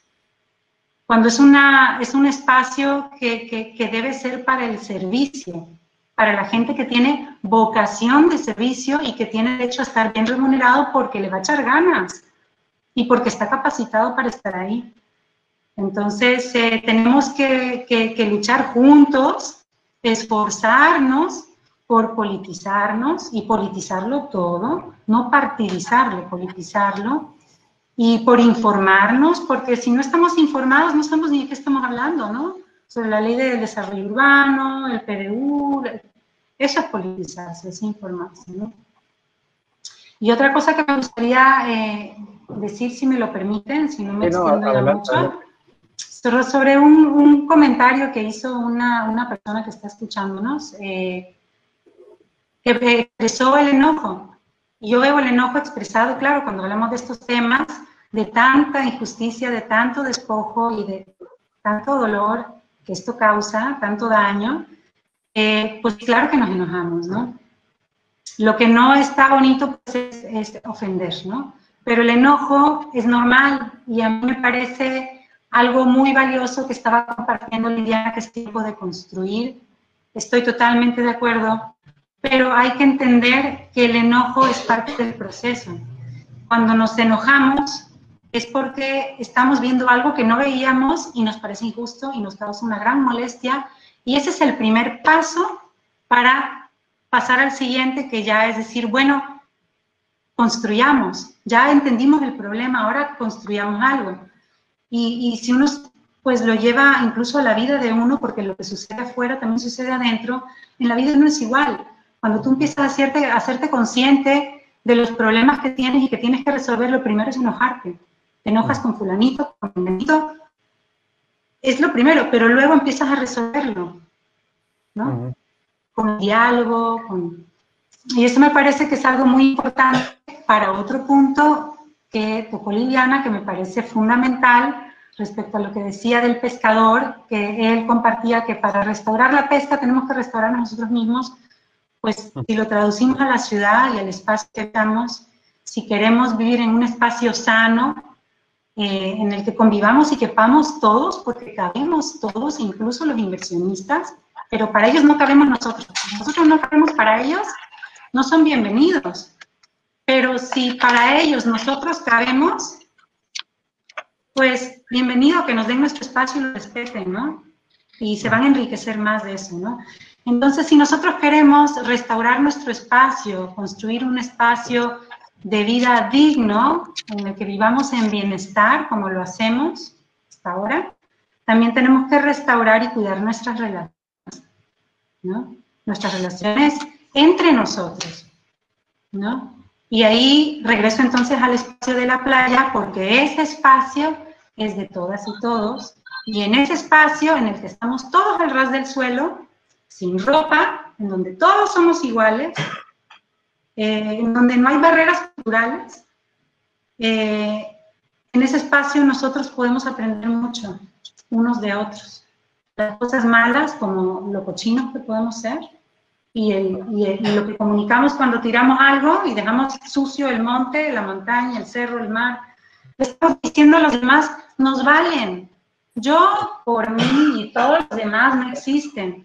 Esa es información para todos los demás, para decirle, oye, oye tú, este espacio es tuyo, pero también es mío, y llévate tu basura, por favor. ¿no? Que de hecho vimos, vimos, el ejemplo, ¿no? En, en, estos días que en cuanto abrieron las playas, eh, ahorita en la pandemia ya estaban desbordadas de basura, ¿no? Otra vez. llenas de carros pasando y uno nervioso que te van a atropellar al perro y no sé qué sea. No, y deja tú eso, también han salido algunas noticias en estos días de, no me acuerdo si fue en Los Cabos, que por los carros que han estado yendo a la playa, eh, atropellaron 17 nidos de tortugas, ¿no? Este, y, todos los destruyeron, ¿no? Y se ensucia, eh, queda llena de aceite, manchada, negra, cochina, ¿no? Cuando ahí vamos a acostarnos, a sentarnos, casi desnudos, ¿no? En traje de baño. Este, entonces, eh, profe Chema, y tú ya empezabas a hablar, eh, Carmina, de, la participación, ¿no? Yo, la verdad es que al, al, ver el tamaño del capital, ¿no? Que llega a los cabos y que ya empieza a acercarse aquí a La Paz, eh, desde mi perspectiva, pone muy difícil, ¿no? Que las instituciones solas, uh, porque las instituciones pues, las manejan personas, que puedan, ¿no? Contra ese capital. Digo, en, eh, hay veces que las personas coinciden porque esa es su visión de desarrollo, pero hay veces que los hacen coincidir por todos los medios, buenos o malos, este, y, y es ahí donde, donde me pregunto, pues, ¿qué podemos hacer? ¿no? Porque existen un montón de, de, de marcos legales que, que, podríamos decir, ah, pues ya está todo ahí, ¿no? Pero hemos visto diversos ejemplos de, de que no es suficiente, ¿no? El marco legal confiarnos y dejar de ver a las autoridades. Usted es regidor, este, desde su perspectiva, eh, ¿qué podemos hacer, pues, aquí en La Paz eh, para empezar a, digo, creo que La Paz ha dado muestras, ¿no? De haber frenado la mina, de haber frenado Balandra, ¿no? De haber frenado un montón de cosas. Eh, ahora que usted está dentro nuevamente del ayuntamiento, em, ¿cómo se imagina que, la gente puede ayudar a la autoridad, ¿no? A, los que sí quieren eh, preservar como eh, la esencia, ¿no? del destino que es la paz. Eh, mira, creo que Carmina lo mencionó hace un momento, tenemos que politizar el asunto en el buen sentido de la palabra. Así como hubo un movimiento muy fuerte con mucha participación para impedir lo de la mina y lo del agua, me parece que tenemos que promover la participación ciudadana y los ciudadanos tenemos que atrevernos a volver a salir a la calle si es necesario y organizarnos. Nadie va a hacer por los paseños los que los paseños, y me, me refiero a los paseños, a los oriundos y a los que aquí este, viven, porque luego surgen por ahí movimientos regionalistas, xenofóbicos, de que solamente los que nacimos y en, en, en, la ciudad somos paseños. Quienes disfrutamos de esta ciudad de manera temporal o permanente, creo que tenemos que organizarnos. Y en el caso eh, institucional, Yaudiel, hay una figura que no se ha eh, constituido en el Ayuntamiento de La Paz, este, un servidor eh, sugirió al presidente municipal que esto se tenga que hacer y, vamos a impulsarlo, que es el Consejo Municipal de Desarrollo Urbano, en el que participan eh, tanto sector social como sector público y sector privado, de tal suerte que pueda haber una instancia en el que estos temas tan polémicos, eh, en el que puede haber diferentes hermenéuticas para definir algún articulado de las disposiciones legales en la materia, puede haber más voces que 15 que nos podamos creer iluminados en el caso del cabildo. Eh, y en la medida en que creamos este consejo, que lo hagamos con una eh, participación muy diversa, estos temas no solamente habrán de decantarse en los regidores, sino habrán de decantarse en esa eh, sociedad civil representada en ese consejo y habremos de velar por ese artículo 115 en el que la aseguremos la participación ciudadana vecinal. Entonces, por un lado, necesitamos ser más interesados en la cosa pública, eh, tenemos que ser más transparentes en los ayuntamientos para promoverla y creo que esa figura del Consejo Municipal de Desarrollo Urbano puede ayudarnos a que eh, eh, podamos discutir más ampliamente este tipo de temas e incidir en, el, en la dirección que finalmente puedan tomar, en este caso en la ciudad de La Paz o en el municipio de La Paz. voy a leer aquí algunos comentarios que nos está dejando la palomilla. Nos ponen, a ver, dado noticias, eh, no sé quién sean, o sea, no sé quién maneja la página, nos pone, eh, la manera es tener leyes firmes y politizar, pero puro bla, bla, bla, bla, bla, nos, no sirve, los ajustan.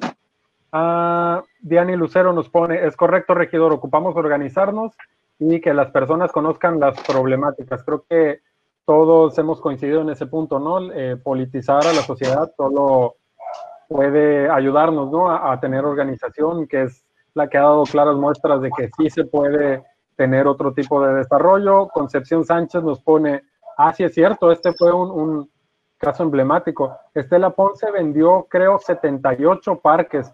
Quienes pudimos organizarnos logramos se revirtiera. La mayoría no se recuperó. Sí es cierto, en la administración antepasada, ¿no? La administración de Estela Ponce, que fue la misma, que intentó sesionar, de, bueno, que sesionó de manera ilegal este, a, espaldas del pueblo de La Paz para aprobar la mina, esa misma, misma administración fue la que, la que vendió 78 parques eh, ¿no? que pudieran haber sido para el desarrollo ¿no? Eh, social. Entonces, eh, todavía surgen estos casos de, sí, muchos, algunos más bien se recuperaron, em, pero todavía me he seguido enterando de que hay personas que, que de pronto dicen, no, pues aquí vamos a tener un parque y les dicen, oye, no, este, eso ya se vendió y, y es propiedad privada, ¿no? Y eso va a ser o una plaza o va a ser algo privado o más casas, ¿no? Este, entonces, pues hay mucha gente que ni se ha enterado, ¿no? De, de ese, de esa enorme venta que hizo la administración priista antepasada, ¿no? Este, Teresa Ruiz nos pone, muy bien por los tres regidores de Morena que defienden a nuestra tierra. Eh, más allá de legalidades está el amor, el respeto a los ciudadanos y la obligación de tener espacios de esparcimiento y agradecimiento a esta ciudad en la que vivimos. Eh, Alejandro Aguirre nos pone, vendió cerca de un millón de metros cuadrados de áreas públicas. Eh, Teresa Ruiz nos pone, Rubén, Rubén, Muñoz ya tiene muchos años que está desplazando a la gente del Manglito, les ha comprado muy barato sus propiedades y él las vendió carísimos. Bueno, esto nos menciona Teresa Ruiz. Este, ya creo que ya me puse al corriente de los comentarios que, nos ha dejado aquí la palomilla y eh, pues ya casi vamos cerrando porque pues ya nos extendimos hora 45, uh, ah, pero me gustaría mencionar también algunos pequeños casos emblemáticos. Eh, uno que fue polémico la semana pasada eh, eh, fue el de las lámparas, no sé si estuvieron al tanto, el de las lámparas que pusieron atrás del que va a ser el nuevo Museo de Arte Contemporáneo, ¿no? Que está, que alguna vez fue la Casa de Gobierno, que está enfrente del Jardín Velasco, ¿no? Para la palomilla que nos esté viendo y que no esté al tanto de lo que pasó, ah, cuando se presentó este proyecto de remodelación del malecón hace ya algún tiempo, eh, pues se presentó ante la ciudadanía este, el modelo, la maqueta ahí, los, los, renders de cómo se iba a ver todo, y de pronto hubo ahí una especie de gol que quisieron meter. La administración, creo que se filtró ahí alguna información donde se supo que la inversión privada había donado un set de lámparas y entonces habían cambiado sin avisarle a la gente este, eh, cómo se iba a ver el, famoso callejón Cabezud, este, y entonces de pronto iba a ser ya un espacio habitado totalmente por lámparas, replicando una instalación que está en el Museo de Los Ángeles, ¿no? Entonces, eh, la gente de La Paz se inconformó abiertamente porque ya no iba a poder ser un espacio como de convivencia para sentarte ahí, ya iba a ser un callejón para tomarse selfies en unas lámparas que emulaban eh, una obra de Los Ángeles, ¿no? Entonces, pues esa obra se dio por muerta eh, hace algún tiempo eh, y de pronto, pum, por arte de magia, apareció esa misma obra atrás del, del, nuevo Museo de Arte que está construyendo el gobierno del Estado, ¿no? No se le consultó a la gente, no se avisó. ahí me parece que estaba proyectado una, un área de mesitas y, y, sombras, ¿no? Como para que conviviera la gente y de pronto, sin consultar, de un día para otro, pum, aparecieron estas lámparas y cuando la gente empezó a, observarlo y a inconformarse, este, el gobierno del estado salió a decir, ah, porque ni siquiera tenían los permisos, ¿no? Bueno, luego salió que, que sí, pero en su momento no tenían, creo que los, ni, ni, el, ni el aval del municipio, me parece, y creo que Lina sí les había dado aval, pero, pero la sociedad no fue, no fue ni advertida, ¿no? De, de este detalle de las lámparas. Cuando empezó a, a salir a flote la inconformidad, uh, me parece que la discusión fue muy superficial, ¿no? Creando una vez más estas falsas dicotomías. Eh, el gobierno del estado y personas que estaban a favor de esta obra eh, dijeron que pues no había bronca porque estas lámparas fueron pagadas por, por la iniciativa privada, porque iban a ser solares y pues no iban a salir del erario, ¿no? Entonces, ¿para qué nos preocupaban, preocupábamos, no? Y por el otro lado, había personas que me parece mencionaban un punto muy válido, ¿no? Eh, es un museo de arte, sí, que, que, hace falta aquí en la ciudad de La Paz, pero ¿por qué poner una obra destinada para selfies? Eh, ¿no? Eh, algunos funcionarios estatales inclusive así la presumieron, como este espacio va a estar muy chido para las selfies, eh, ¿por qué poner esta obra que emula a una de Los Ángeles que ni siquiera respeta el espíritu de la misma y mientras los artistas locales fueron totalmente ignorados, ¿no? Eh, es decir, el argumento de los artistas locales, que me parece increíblemente valioso, es por qué ese espacio, si se quería hacer una intervención, aunque fuera donada por, por la iniciativa privada, por qué no se le dio la voz a la, a la, a la escena local, ¿no? Eh, se pudo haber eh, profundizado la creación de identidad este, local, pero no, ¿no? Se desechó esa idea y ya me están regañando por aquí por el tiempo, pero pues me parecía un caso importante, ¿no? Porque va por lo mismo, ¿no? Es decir, eh, funcionarios estatales decían, pues este se ve bonito, van a estar chidos los selfies, pero no responde a nada local, pues.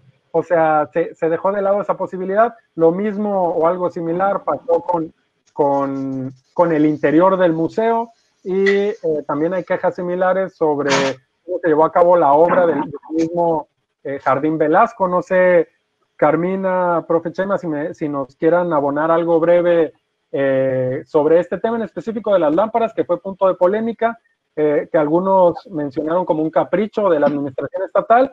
Y si no quieren o, no pueden, o más bien, o, o, no, o no consideran necesario abonar un poco más de esto, pues me gustaría entonces pedirles una conclusión, ¿no? A cada uno de ustedes. Carmina, me gustaría empezar contigo. Bueno, yo lo que pienso, no conozco a detalle, ¿no? Cómo estuvo la situación, pero generalmente cuando ves un así que donó la iniciativa privada, es el resultado de permutas. Hay que ver de dónde viene ese recurso. O sea, eh, y hay muchos casos de esos, ¿no? Que, eh, por ejemplo, el hospital en la Ribera, ¿no? El hospital en la Ribera, que aquel gobierno, aquel tiempo el gobierno de Narciso Agunde se colgó la, la, la, placa, la estrella de que el gobierno invertir en un hospital, pero eso era el resultado de una permuta de los terrenos de donación que le del de ese 10% del que nos hablaba el regidor, eh, que, se, que se permutó. Entonces, ¿Por qué los gobiernos, por qué el ayuntamiento decide a qué va a destinar ese dinero cuando ese dinero, como nos decía ahorita José, de acuerdo a la ley de desarrollo urbano, tiene que ser destinado en aquello que se necesita y que necesitan un montón, como por ejemplo acondicionar los parques que se vendieron, que mencionó una chica, ¿no? Aquí participó. ¿Por qué no invierten en los parques que tanto necesitan los niños que están ahora encerrados en sus casas con todos los aparatos estos, ¿no? Eh, Pues sí, como lo que sucede generalmente son, eh, son favores internos, ¿no? Tú dame dinero, yo quedo bien, pero es, es resultado de la pregunta, pero yo quedo bien como gobierno municipal, entonces yo te hago el favor y se hacen lealtades ahí, ¿no? Entre inversionistas y, políticos, ¿no? Eso no debería de pasar, entonces lo que necesitamos es que se transparenten los recursos, como se ha intentado hacer, no sé cómo esté ahorita este, este consejo, este, no, sé cómo le llamaban, que querían transparentar ahí a través de cómo vamos la pasta, organizando ahí para que los ciudadanos podamos ver en qué se usan los recursos, ¿no? Mm. Eso es lo que yo tengo que decir al respecto. Ok, eh, regidor, eh, ¿usted quisiera comentar algo del, tema de las lámparas o, ya... Eh, muy, muy, rápido, muy rápido. Me parece que fue un acto caprichoso y autoritario del gobierno del Estado. Más allá de la polémica que puede haber estéticamente, ¿no? si son bonitas y son feas, alguien me reclamaba a mí de que por qué estaba yo criticando el asunto de las lámparas y estaban muy bonitas. Le digo, pues me pueden parecer bonitas, pero no es el asunto si son bonitas o son feas. El asunto es que no se solicitaron los permisos correspondientes al ayuntamiento no pasó por el Comité de Imagen Urbana, que un servidor es parte de ese comité, y en el que toda obra que se realice en el centro histórico de la ciudad necesariamente tiene que pasar por la aprobación de ese Comité de Imagen Urbana. Entonces, a mí me parece que, este, en primer lugar, es un acto autoritario, que me parece que ha sido una de las características de este gobierno estatal y que de manera, eh, digamos, prácticamente como si fuera clandestina en la noche, o sea, te aparecieron ahí, así como generación espontánea de repente, ¿no? Entonces, ya desde el momento en que se hace de esa forma, dudas de las intenciones que puedan tener este, un gobierno eh, que, se que se dice democrático y que finalmente no consulta a la autoridad municipal ni pasa por las instancias eh, correspondientes. Es lo que te, que te tendría que decir. Igual pasó con la parte interior de, de ese museo del arte, ¿no? Entonces, creo que fue un auto autoritario en el que no se tomó en cuenta a las instancias municipales para la aprobación de una obra de ese tipo y que es requisito en el centro histórico de la ciudad. Eh, por lo demás, yo, eh, porque ya estamos en el tiempo, terminaría agradeciendo la invitación, eh, saludando nuevamente a Carmina, Juliana en ausencia y por supuesto a quien no aparece, a Leo, que ha estado tras de cámaras este, llevando a cabo este programa y estar muy atentos porque eh, un servidor habrá de insistir ante el Ejecutivo Municipal, que es a quien le corresponde, y a las áreas administrativas, para que se convoque a la conformación del Consejo Municipal de Desarrollo Urbano. Por ahí habremos de consultar a Carmina más adelante sobre este tema que ella tiene más experiencia este, y creo que puede ser eh, para un servidor que ya lo habíamos comentado, que nos pueda dar alguna asesoría precisamente en este tema y ayudarnos a, darle este, forma a este Consejo Municipal de Desarrollo Urbano. Muchas gracias, eh, Yaudiel. Eh, bueno, muchas gracias, Carmina, eh, regidor. Gracias. Este, gracias por la invitación. No, pues gracias a ustedes porque tienen eh, un montón de conocimiento acumulado. Eh, a mí me gustaría mencionarle a la palomilla que nos está viendo que aún tenemos veintitantas personas conectadas, 28 personas conectadas. Eh, nos gustaría decirles que este programa que elaboramos el día de hoy, que, que, incluimos el tema de, la, de lo que llamamos la sanluquización, nos parecía muy, muy pertinente como hacerlo porque queremos evitar esa falsa dicotomía de la que hablábamos y de la que constantemente eh, se pone en el debate público y que inclusive llegó a ponerse aquí en el, en el debate de los comentarios, que era la de, pues el desarrollo y progreso es igual a construcción de hoteles, o si no, es pobreza y no hay desarrollo y nos estancamos, ¿no? Eh, hay, hay una gama más compleja. Eh, sí, sí es posible, ¿no? Construir desarrollo incluyente que involucre a la comunidad, que, incluya turismo y que sea el turismo que enriquezca culturalmente y económicamente a las mismas comunidades. Eh, entonces, pues por eso nos parecía súper importante empezar a hablar de esto eh, y de empezar a poner cada vez más en el debate público eh, este tema, ¿no? ¿Qué tipo de desarrollo queremos? Em, y sobre todo porque hay que estar muy, muy conscientes de, este tipo de problema que ahí viene, porque, pues porque va a empezar a arreciar, ¿no? Va a ser cada vez más común eh, y si no lo vemos, si no lo conocemos, si no lo sabemos leer, pues nos va a pasar por encima, ¿no? Entonces hay que informarnos, hay que politizarlo, así como lo decían nuestros invitados. Y pues nada, muchas gracias Palomilla, ya saben, aquí como cada viernes a las 7 estamos en el Sablazo. Vamos a buscar este, un nuevo tema para la siguiente semana. Eh, nos están felicitando aquí por el programa, Teresa, eh, Alejandro Aguirre. Este, nos mencionan aquí talleres CCH Morelos, no sé a qué se refieran. Este, y pues nada, muchas gracias. Recuerden, este es un espacio de la fragata. Lo elaboramos entre Leonardo, que es nuestro productor, Leonardo Casanorte, que como les comentaba es muy hermoso para sus ojos, por eso no sale aquí en la transmisión. Y Frank Aguirre, que el día de hoy no pudo estar presente porque me parece, no estoy seguro, como les comentaba también, fue a afiliarse al partido Encuentro Social, eh, o ahora Encuentro Solidario, perdón. Este, no, no es cierto, no sé qué tenía que hacer, pero no podía estar. Y pues yo, yo vi el campus. Eh, pues nada, ya nos vemos el próximo viernes. Gracias, Paromilla. Eh, y por ahí estaremos muy pendientes de todos sus comentarios. Hasta luego, nos vemos. Gracias a los invitados. Hasta luego, gracias por la invitación. Hasta luego.